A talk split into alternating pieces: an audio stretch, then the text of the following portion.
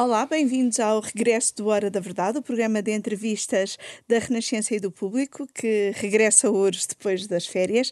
A nossa convidada é Alexandra Leitão, Ministra da Modernização Administrativa e da Administração Pública, eh, que esta semana tem estado muito envolvida aqui num, num assunto que todos os dias tem tido desenvolvimentos, que é a questão da ADSE e das convenções. Muito obrigada por estar connosco, antes, de, antes de mais. Dia. A questão das convenções da ADSE tem tido desenvolvimentos uh, quase quase, quase diários. Uh, num comunicado hoje enviado aos beneficiários, o Conselho Diretivo diz que está uh, a ponderar a possibilidade de denunciar a Convenção em áreas ou valências em que se verifica que a prestação de serviços por um prestador não é integrado ou que o corpo clínico afeta a Convenção uh, não é suficiente. Também está a haver alterações na questão da comparticipação dos partos. Caminhamos para a estabilização da convenção ou vamos continuar nesta negociação quase pública? De facto, nós sabíamos que a entrada em vigor de uma nova tabela do, do regime, a gente diz tabela em singular, na realidade são várias tabelas, do regime convencionado da ADSE ia ser sempre um momento, uh, enfim, um momento importante, porque de facto as tabelas que existiam antes eram tabelas muito antigas, desatualizadas, uh, que tinham muitos atos e muitos dispositivos médicos que não estavam previstos, até pela própria evolução da medicina elas não o previam, e que portanto não davam nem previsibilidade aos beneficiários, nem aos prestadores, e depois davam aso àquelas uh, acertos uh, no fim dos anos, as regularizações na casa das dezenas de milhão de euros e que, e que não, não beneficiam ninguém, não, não são úteis a ninguém. Portanto, a ideia foi atualizar, incluir na Convenção um conjunto de atos médicos e dispositivos médicos que a atualização e a própria evolução da medicina criou e com isso criar preços, enfim, previsíveis para todos.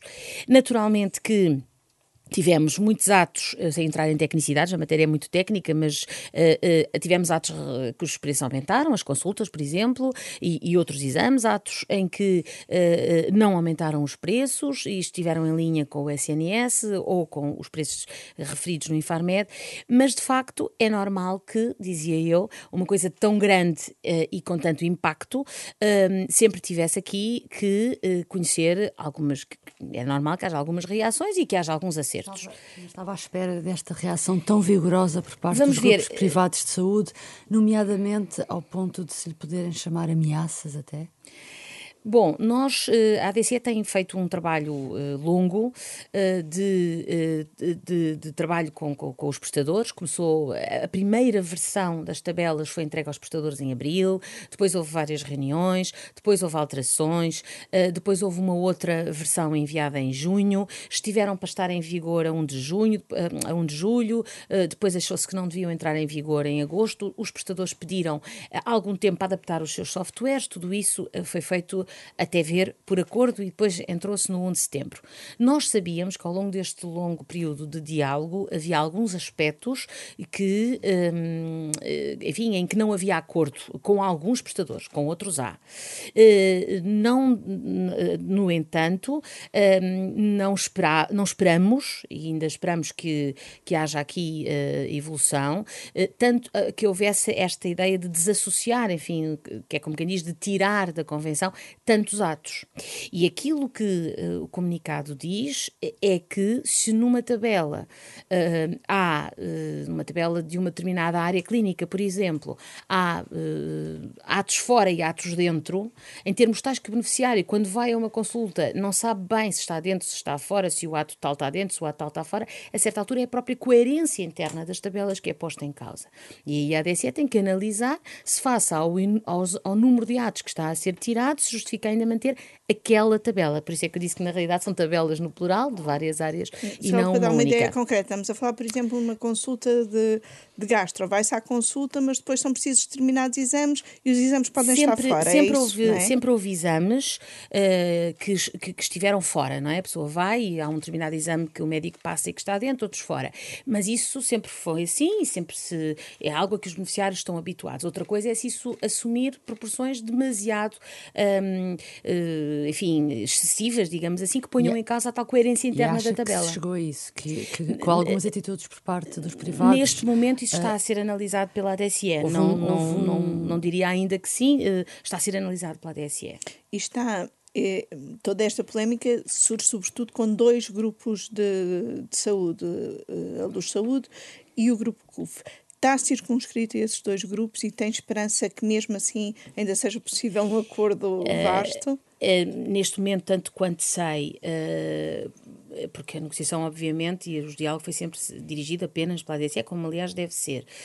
tanto quanto sei, são essencialmente esses dois grupos que referiu, e sim, com, além do mais, com as correções circunscritas a três ou quatro atos um dos quais os partos, que nesse comunicado a ADSE já disse que iria corrigir. Tenho esperança como sempre, que, que, que, que a, situação se regularize a bem, essencialmente, naturalmente, dos beneficiários da ADSE, corrigir... que obviamente se sentem perturbados ou preocupados com esta hum, incerteza neste período. Mas corrigir pode ser uma cedência, então, a esses grupos? Eu não, eu não veria assim. Eh, as tabelas são, como eu disse, eh, muitas, eh, têm dezenas de milhares de atos, têm dezenas de milhares de, de atos e, e, eu que, enfim, que não, que, que, que, enfim, que não, não sou da área, a, a, a ver, percebi-me que basta a utilização de uma técnica ligeiramente diferente num mesmo exame e o exame já é diferente e, e, e tem um preço diferente e, um código diferente e, portanto, num, numa, numa realidade desta complexidade, eu considero que acertos uh, a posteriori são coisas naturais, não encaria, encaria, encararia nem como uma cedência, mas também uh, não tenho problema em dizer que encaro como a naturalidade de alguém que diz sim, aqui justifica-se fazer uma correção. Noutros casos, não. Ou seja, não é porque os partos estão dentro ou fora da convenção, é porque a ADSA, ao analisar, concluiu que ali devia corrigir. Pode haver outros atos que estejam a ser retirados, mas que não vão ser corrigidos porque não há nada a corrigir.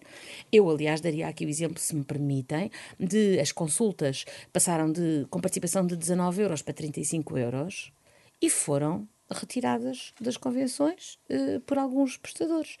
Uh, e, quer dizer, o aumento, o, aumento do preço da comparticipação até teve a ver exatamente com uh, tentar que, que, que, houvesse mais adesão, cada vez mais convenções, porque o nosso objetivo é que haja cada vez mais convenções, até geograficamente espalhadas, para que um beneficiário no interior tenha as mesmas hipóteses que um beneficiário em Lisboa, por exemplo, ou os mesmos, não digo mesmo prestadores, mas possibilidades possibilidade de escolha, mas dizia eu que há casos em que uh, foi pedida a, retirada de uh, atos que até aumentaram consideravelmente. Não há uma novas... racionalidade. Não, eu, não se vê racionalidade nessa atitude. Enfim, eu quanto a isso não, não, não, não, não faria nenhuma apreciação valorativa. Então não tem uma explicação uh, para retirar essas não, consultas. Não fazia nenhuma apreciação valorativa quanto a isso. É, é uma apreciação de facto da análise comparativa da dita tabela especial e daquela que foi proposta. O bastonário da Ordem dos Médicos disse ao Observador, a propósito desta polémica, que é preciso assegurar a qualidade dos serviços médicos e acrescentam mesmo: não queremos mais casos como o do bebê sem rosto. Um, a qualidade dos serviços está assegurada e depende do pagamento da convenção. Eu queria começar por dizer que não ouvi essas declarações do. Não ouvi eu própria essas declarações do Sr. Bastonário da Ordem dos Médicos, mas queria dizer o seguinte: um, a nossa principal uh, preocupação uh, na ADSE uh, é a qualidade exatamente dos serviços prestados aos beneficiários e não aceitamos e não admitimos sequer que, uh, não configuramos sequer como possível que seja essa a, leitura de que alguém, porque entra por um regime convencionado à ADSE ou por qualquer outro subsistema, tenha um tratamento diferenciado uh, de quem, um tratamento do ponto de vista da ciência da técnica médica, não, eh, de alguém que entra por um regime geral e que paga do seu bolso. Portanto, isso é algo que nós consideramos inadmissível e que a própria ética médica seguramente não permitirá que aconteça desde fevereiro de 2020, penso eu, que uh, anda a negociar com os sindicatos a reposição dos 25 uh, eh, dias uh, de férias, recuperando aqueles três dias retirados durante o período da Troika. Um, isso será feito agora? Será feito no âmbito do orçamento? Será feito pelo governo? Ou ainda não é desta? Uh, bom, uh, nós estamos num momento muito uh, específico. O momento em que falamos é um momento em que já se começa, já está, obviamente, a preparar o orçamento há bastante tempo e, e, portanto, é um momento particularmente enfim, importante para analisar quais são as opções. No que toca à, administração pública, as opções estratégicas para este orçamento, e não entrei em detalhes até porque ainda não estamos nessa fase, mas as opções estratégicas quanto à administração pública para este orçamento, como tem sido dito pelo Sr. Primeiro-Ministro são uma valorização dos técnicos superiores da administração pública. Encaixando, aliás, porque estas coisas têm que ter coerência com, e têm, com o que, aquilo que é também a política para a sociedade em geral e não apenas para o emprego público, eh, em coerência com a ideia eh, de que nós temos hoje jovens muito qualificados e queremos não só que, que eles sejam atraídos pela administração pública, porque a administração pública precisa deles, como também é importante que a administração pública, ao valorizar essa qualificação, um, sirva de exemplo para que os empregadores privados também valorizem a qualificação. É importante que as pessoas percebam, uh, os pais, os jovens, que qualificarmos-nos é importante para o nosso futuro e que teremos, e, e, depois também é importante para o futuro do país, como é óbvio. E para isso é preciso que na administração pública, como nas entidades privadas, valha a pena qualificarmos e, e investir na nossa própria uh, formação. E nessa medida, essa é a opção estratégica base para o, a, é, área da é administração é pública no Orçamento de Estado. É prioridade neste momento. Porque eu tinha essa dúvida, porque a senhora Ministra também já falou de, uh, de, de escolas mais baixas, que era, também era preciso rever. Há outra coisa que os sindicatos querem, que é rever toda a. Todo o edifício, uhum. de, toda a carreira, e o Primeiro-Ministro realmente há pouco tempo falou dos técnicos superiores. Portanto, claramente a prioridade no próximo orçamento é os técnicos superiores. Vamos ver. Deixa... Fazem isso sem mexer no resto dos Vamos ver. Nos últimos anos, uh, fruto, aliás, do aumento uh, sempre que tem acontecido todos os anos do salário mínimo nacional, a base remuneratória da administração pública tem também aumentado, não é? Uhum. Porque ela é a, a, base da administração pública nunca pode ser é, é, arrastada, digamos assim, no bom sentido, pelo salário mínimo nacional. E aquilo que tem acontecido nos últimos anos é que além desse aumento que da base da administração pública que decorre do próprio aumento do salário mínimo nacional, tem havido uh, aumentos em nos escalões imediatamente a seguir. Exatamente, porque numa lógica também de coesão social, nós, eh, enfim, eh, eh, preocupa-nos naturalmente e, e, e valorizamos a, a, as pessoas de mais, enfim, as situações de mais baixo rendimento, por forma a, enfim, a acudir, a correr exatamente às situações em que há mais baixos rendimentos. Isso tem acontecido nos últimos anos, enfim, como, como sabem. Um, enfim, não estou a dizer nada de novo, porque o senhor Ministro das Finanças recentemente também já falou num aumento do salário mínimo mínimo, e isso automaticamente tem um efeito sobre os escalões mais baixos da administração pública. Portanto, o que é que eu diria? Diria que esse enfoque continua a existir, como já foi referido, e que ele vai uh, acrescer agora esta prioridade às, aos técnicos superiores e às quando pessoas mais qualificadas. Quando falamos de técnicos superiores, que categorias são exatamente para as pessoas perceberem? Bom, nas carreiras gerais da administração pública, nós temos três carreiras gerais: os assistentes operacionais, os assistentes técnicos e os técnicos superiores. Os técnicos superiores são uh, as pessoas que têm o grau de licenciatura ou mais. Estamos a falar de juristas, economistas, engenheiros, uh, enfim. Neste, nestas carreiras gerais, reparem, depois temos todas as carreiras especiais da administração e eu já dava uma palavra sobre pois, isso. Mas... portanto, juízes, professores, Exato. médicos, enfermeiros, não é são especiais. especiais. Exatamente, são carreiras especiais. Às vezes, quando se fala do salário médio da administração pública, diz, ah, é mais elevado do que no privado. Mas se nós de, mas, mas, é preciso ver, só há magistrados na, na, na, administração pública.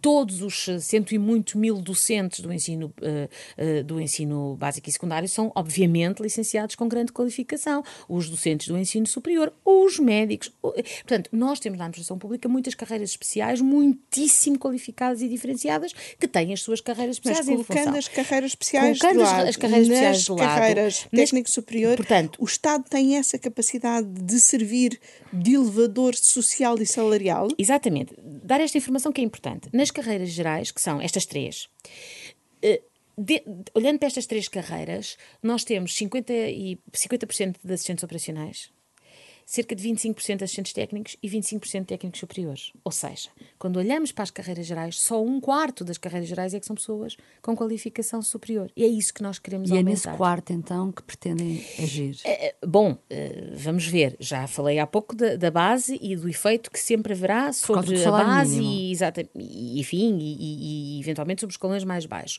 O que é que nós pretendemos? Pretendemos que a administração pública seja atrativa para pessoas qualificadas uh, e, e, que a pirâmide uh, de composição destas carreiras gerais também se comece a inverter. Isto é, o desejável é que nós daqui a uns tempos não tenhamos 25% de técnicos, temos 30%, ou enfim, não sei, não estou aqui a traçar um objetivo quantificado, mas é esse o nosso objetivo. Até porque eh, com a, a digitalização, Uh, alguns dos trabalhos menos qualificados poderão uh, eventualmente tornar-se menos uh, mais redundantes, mas o trabalho qualificado é sempre um trabalho que a administração pública precisa. E, e, este trabalho, às vezes, de alguns técnicos, dos técnicos superiores das carreiras gerais, que, que, pode parecer ao cidadão, ao cidadão comum um bocadinho invisível, porque é o trabalho dos, do, enfim, dos economistas que fazem uh, estudos que depois servem para tomar políticas públicas ou dos juristas que defendem, que fazem pareceres jurídicos dentro da administração. Isto parece um bocadinho invisível, porque, claro, é mais visível o, o professor que está na escola, o médico que está no hospital, o enfermeiro, etc. Mas, na verdade, são pessoas muito importantes para que a máquina do Estado funcione.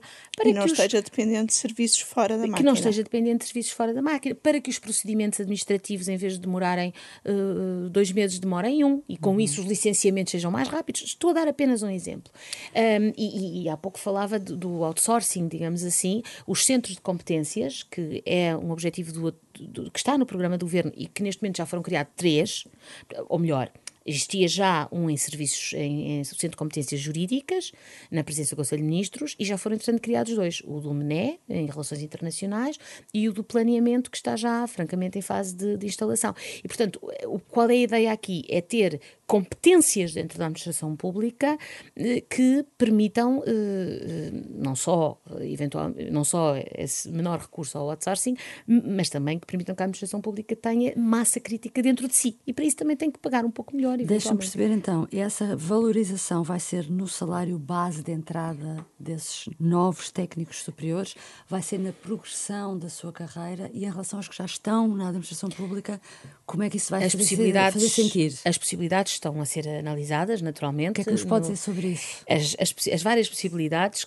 essas são algumas, estão, estão a ser analisadas uh, e, e, ainda é prematuro dizer exatamente qual será a via, na certeza de que estão a ser analisadas internamente e depois serão naturalmente negociadas e trabalhadas com os sindicatos. Porque senão pode criar-se uh, situações muito dispares em, em relação aos novos que entram em relação a outros que já lá estão? Uh, sempre que há, uh, sempre que há, uh, e aqui estou a falar em, em abstrato, sempre que há mudanças de regime, há normas transitórias que acautelam isso, não é? E, portanto, isso será, será cautelado. Há sempre normas transitórias quando há mudanças de e regime. É, e, por exemplo, nos técnicos superiores, a progressão na carreira poderá ser, vir a ser mais rápida do que noutras áreas, Como digo, não vou, é, é mesmo prematuro avançar o que Tenho é muitas seja. dúvidas sobre este... Certo, é, é prematuro avançar... Então, ainda estamos na fase da discussão interna dentro do próprio governo? Não, estamos. Ou já ver, estamos há uma na opção fase estratégica, de com os sindicatos? Há uma opção estratégica que tem a ver, por um lado, com as ba a base, e já falámos disso, uh,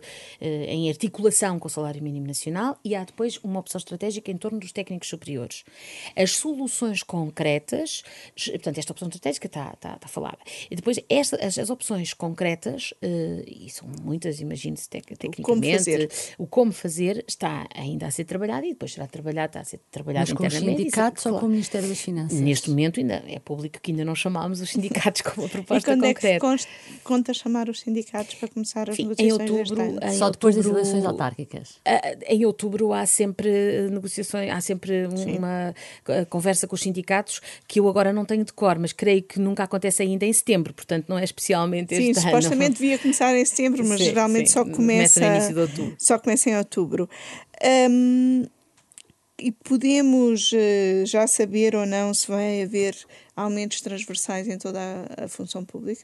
Uh, mais uma vez, nesta fase, no início do, do enfim, eu, eu, digo o início do processo orçamental, mas na verdade, como sabem bem, o processo orçamental dentro já das decorre. estruturas da administração pública já, já corre, porque é um processo muito complexo, mas é tendendo ao momento ainda, ainda é prematuro. Uh, Louvo-me, no entanto, nas palavras do próprio Sr. Ministro das Finanças, que recentemente também numa entrevista disse que, enfim, eh, no futuro, e ele não, enfim, isso é o desejável, mas, mas mais não, não posso adiantar. Logo no próximo orçamento, ou se estamos a falar, por exemplo, de dois até ao final da legislatura, não é?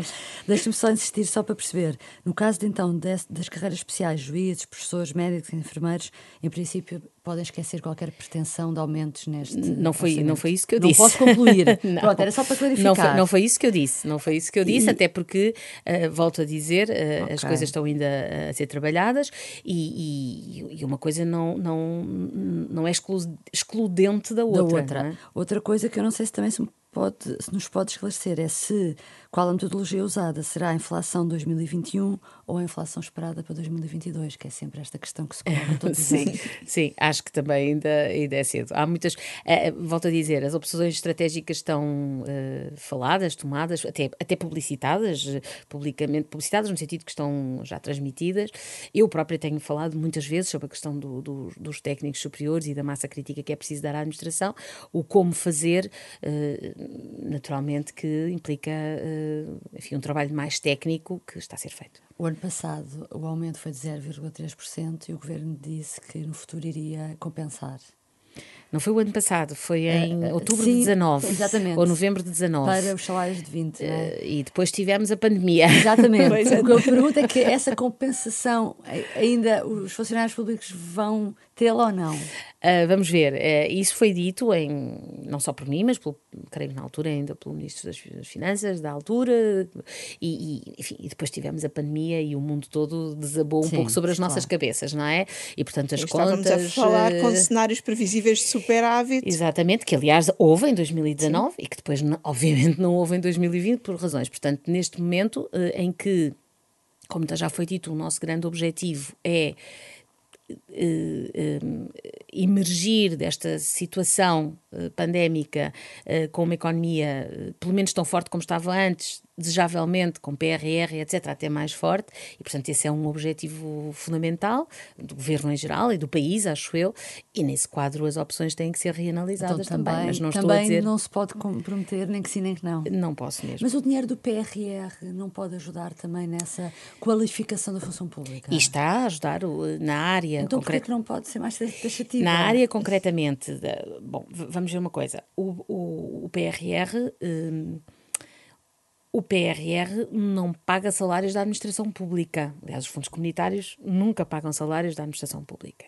Agora, uma das componentes do PRR, concretamente da minha área governativa, é a formação. É? é a formação. E o INA foi completamente modificado em termos da sua orgânica e da minha ótica. Essa, essa alteração orgânica é fundamental para que, em articulação com as instituições de ensino superior, uh, por exemplo, um dos, um dos objetivos que está no PRR para a formação é a criação do Centros Qualifica da Administração Pública, um, mais Centros Qualifica da Administração Pública, como sabem, são para formações mais, uh, enfim, de, de, nível de não, licencia, não licenciatura, uhum. para que as pessoas consigam, pelo menos, fazer o equivalente ao 12 ano. Eh, pronto, portanto, no fundo, uh, sim, o PRR vai ajudar muito nessa capacitação de quem já está e de quem entrar, uh, mas pagar salários pois, diretamente okay. não, é, não é o seu objetivo. Agora, permitam-me dizer, todo o PRR tem uma função que, eh, uma função, isto é, vai ter seguramente um estímulo reprodutivo sobre a economia. Não só uh, porque uh, vai chegar à economia através de diversas formas, por exemplo, nós já lançámos um aviso para mais lojas de cidadão para as autarquias concorrerem, portanto, vai chegar vai chegar longe, vai ser muito capilar. Eu acho que o PRR vai ser muito capilar na sua forma de execução. E sempre que há mais riqueza na economia, há depois mais condições para, para salários em geral. Já, falou, já falou aqui várias vezes da, da pandemia, que veio, obviamente, trazer desafios a toda a gente e a administração pública incluída. neste momento está a haver o regresso ao trabalho presencial, aos serviços públicos sem necessidade de marcação, mas há muitas queixas sobre filas, sobre pedidos online que não estão a, a, a funcionar. Os sindicatos dizem que é necessário um reforço, que não há meios suficientes. Vai haver esse reforço? Vamos ver.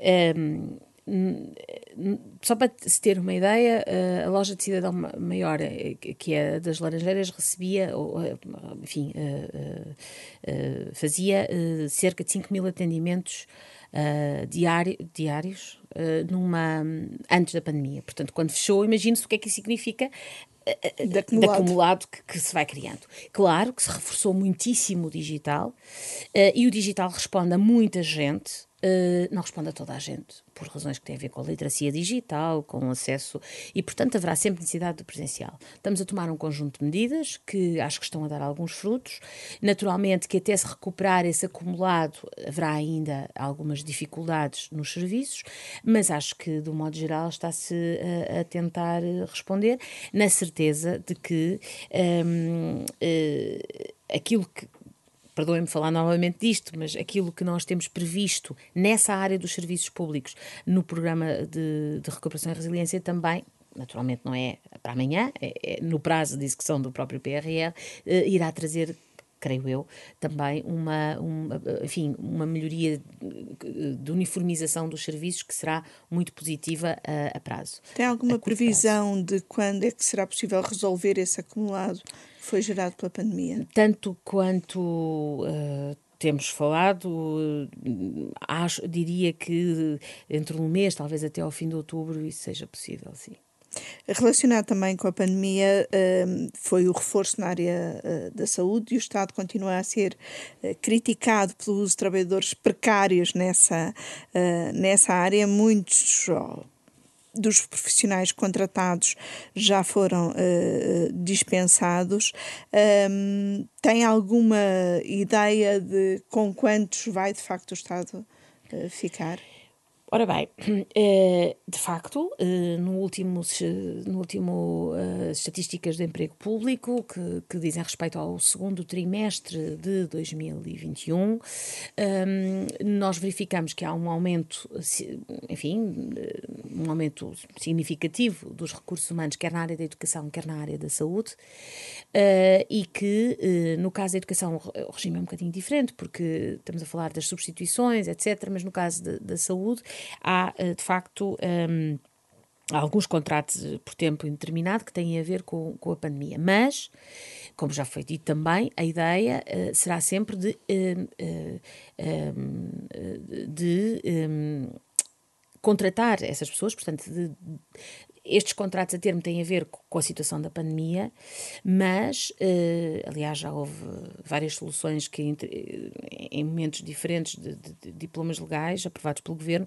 de, de, contratação em definitivo, portanto, sem, sem ser a termo, de, desta, nesta área da saúde. É esse o, o, enfim, é esse o caminho que vamos seguramente e também seguir. o caminho da negociação orçamental à esquerda, uh, com os partidos a insistirem nessa contratação. É? é? para mim absolutamente normal e até desejável que uh, as áreas fortes do Estado Social, a saúde, a educação, sejam também aquelas que estão muito, enfim, que, que, que, que, que a esquerda uh, uh, e o Partido Socialista também, naturalmente, e o governo do Partido Socialista também, se preocupam, porque são estas que são aquelas de prestação direta aos trabalhadores. Quer dizer que não haja depois um conjunto de, de outras áreas que, até que são suporte dessas, mas essas são as de front office, que estamos, quando estamos no Estado Social, são por excelência os serviços prestados em universalidade pelo Estado Social e eu sou uma acérrima defensora do Estado e Social. E, portanto, acho normal que a negociação passe por aí e esse é também o objetivo do Governo. Queria perguntar-lhe sobre uma petição que está uh, em curso, que é a petição relativa ao luto parental que pede mais dias de. Uh, o termo técnico é dias de nojo uh, por uh, luto de um, de um filho, pede que seja alargado de 5 para 20 dias. Isto, a ser assim, teria também efeitos na administração pública, presumo. Um, é um pedido com o qual tenderá a concordar? Olha, vou-lhe ser muito franca está-me a fazer uma pergunta sobre a qual eu ainda não pensei enquanto governante. Mas não consigo deixar de lhe dizer que concordo. Não consigo. Porque nós uh, somos governantes, somos mulheres, somos mães, e não consigo deixar de lhe dizer que não concordo. Porque não concebo uh, a violência de tal situação e, portanto, uh, não consigo deixar. Se calhar estou aqui a cometer uma imprudência política, mas não consigo deixar de dizer que não concordo. Muito obrigada. Muito obrigada. Nós voltamos obrigada. para a semana com outro convidado.